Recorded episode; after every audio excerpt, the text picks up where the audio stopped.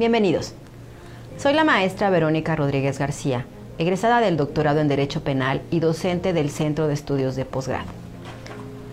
Esta cápsula tiene por objeto informar acerca de temas importantes y de actualidad en las ciencias jurídicas. En el Centro de Estudios de Posgrado estamos interesados en la actualización constante de sus alumnos y profesores, por lo que queremos complementar la educación con los puntos de vista de cada uno de nosotros. En la actualidad, hemos visto un incremento en la delincuencia, incluso muchos de nosotros hemos sido víctimas de ella. El derecho a poseer armas en el domicilio por parte de los habitantes para la seguridad y legítima defensa no son nuevos. Sabemos que pueden poseerse los permitidos por la Ley Federal de Armas de Fuego y Explosivos, en términos de lo establecido por los artículos noveno y décimo.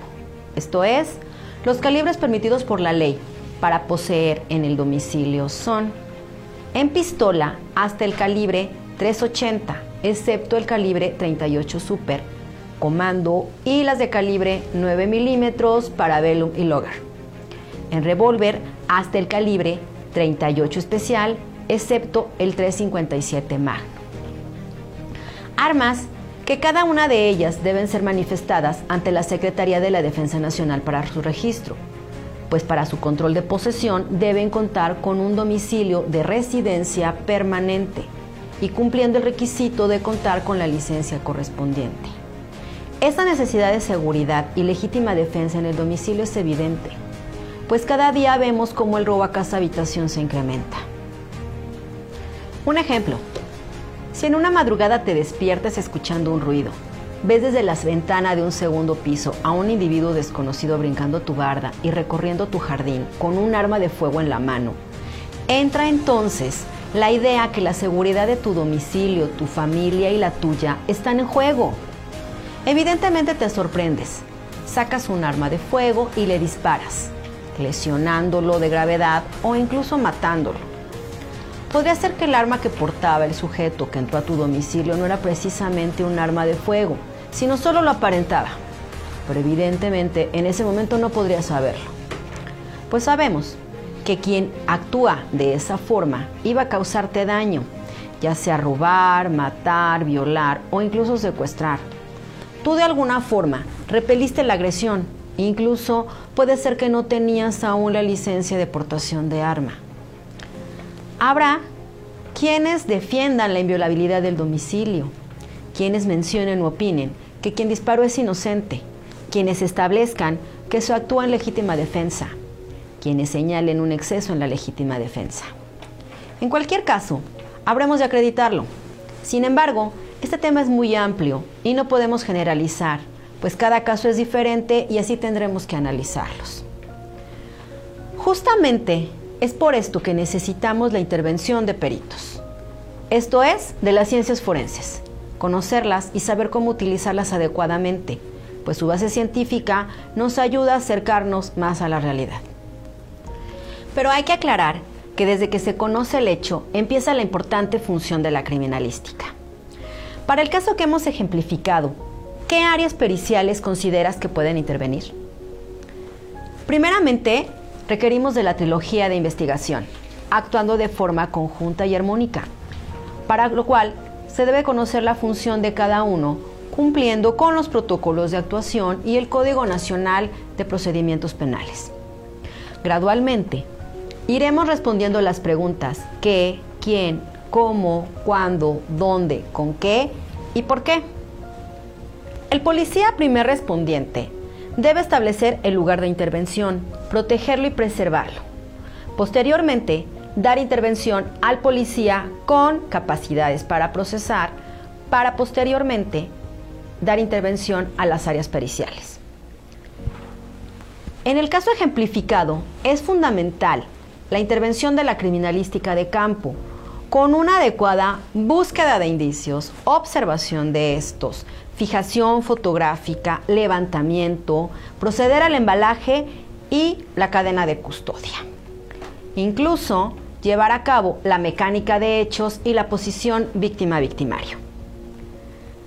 Se deberá solicitar otras áreas periciales, tales como la balística forense, para el estudio de las armas de fuego, lo que integra tanto la balística interior, balística exterior y balística de efectos. Asimismo, solicitar la dactiloscopía o lofoscopía para llevar a cabo la búsqueda de huellas latentes, tanto en el arma como en el lugar. Solicitar medicina forense para realizar la necropsia y mecánica de lesiones.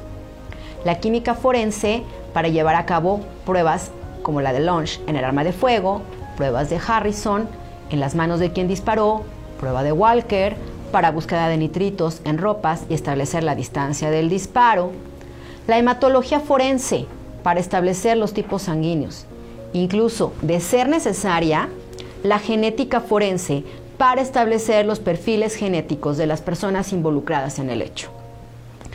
Como vemos, se debe realizar un trabajo conjunto y, de ser necesario, dar intervención a todas las otras áreas periciales que sean necesarias para cada evento. En la actualidad, con el Sistema Nacional de Información de Seguridad Pública, contamos con los modernos sistemas de identificación, esto es, la información de la que disponen las bases de datos criminalístico, que se integra por los sistemas automatizados como el sistema AFIS o Sistema Automatizado de Identificación de Huellas Dactilares. El sistema IBIS, Sistema Integrado de Identificación Balístico, para identificación de armas de fuego y elementos balísticos. El Sistema Automatizado de Identificación Biométrica por Voz, conocido como ABIS, para recopilación e identificación de voz. Y por supuesto, el Sistema de Índice Combinado de ADN o Sistema CODIS, para perfiles genéticos con información de delincuentes, desaparecidos y familiares. Estas por señalar alguna de las áreas forenses con que se cuenta en la actualidad y toda vez que son multidisciplinarias. El asesor jurídico de la víctima, la defensa del imputado, los jueces, también deben de conocer de las ciencias forenses, ya sea en etapa de investigación, en etapa intermedia o en juicio oral habremos de saber qué intervención pericial solicitar, cómo ofrecerlas, destacando el interrogatorio y el contrainterrogatorio a los peritos, incluso a los policías, sea primer respondiente o policía con capacidades para procesar. Todos los intervinientes en este sistema penal acusatorio juegan un papel importante. Sin embargo, en ocasiones reclamamos que no se hizo justicia pero es desde el momento que se da la noticia criminal que empieza la labor hasta llegar a la sentencia e incluso a su ejecución. Arduo camino de quienes de una u otra forma realizamos una labor jurídica. Por lo tanto, todos requerimos de capacitación constante en diversas áreas. El Centro de Estudios de Posgrado, teniendo como base la capacitación y buscando la excelencia académica, abre sus posibilidades de educación, pues contamos con diversas licenciaturas, maestrías, especialidades y doctorados, dentro de las cuales tenemos la especialidad en criminalística, la licenciatura en función del policía, maestría en Derecho Procesal Penal, maestría en Género, Derecho y Proceso Penal, maestría en Derecho Procesal Laboral, doctorado en Derecho Penal, doctorado en Anticorrupción y la nueva modalidad online, herramienta con la cual nos encontramos a la vanguardia en la educación. Invitamos a todos a ustedes a participar con nosotros en el Centro de Estudios de Posgrado, capacitándonos constantemente para llevar a cabo una mejor actividad en el ámbito de la justicia. Gracias.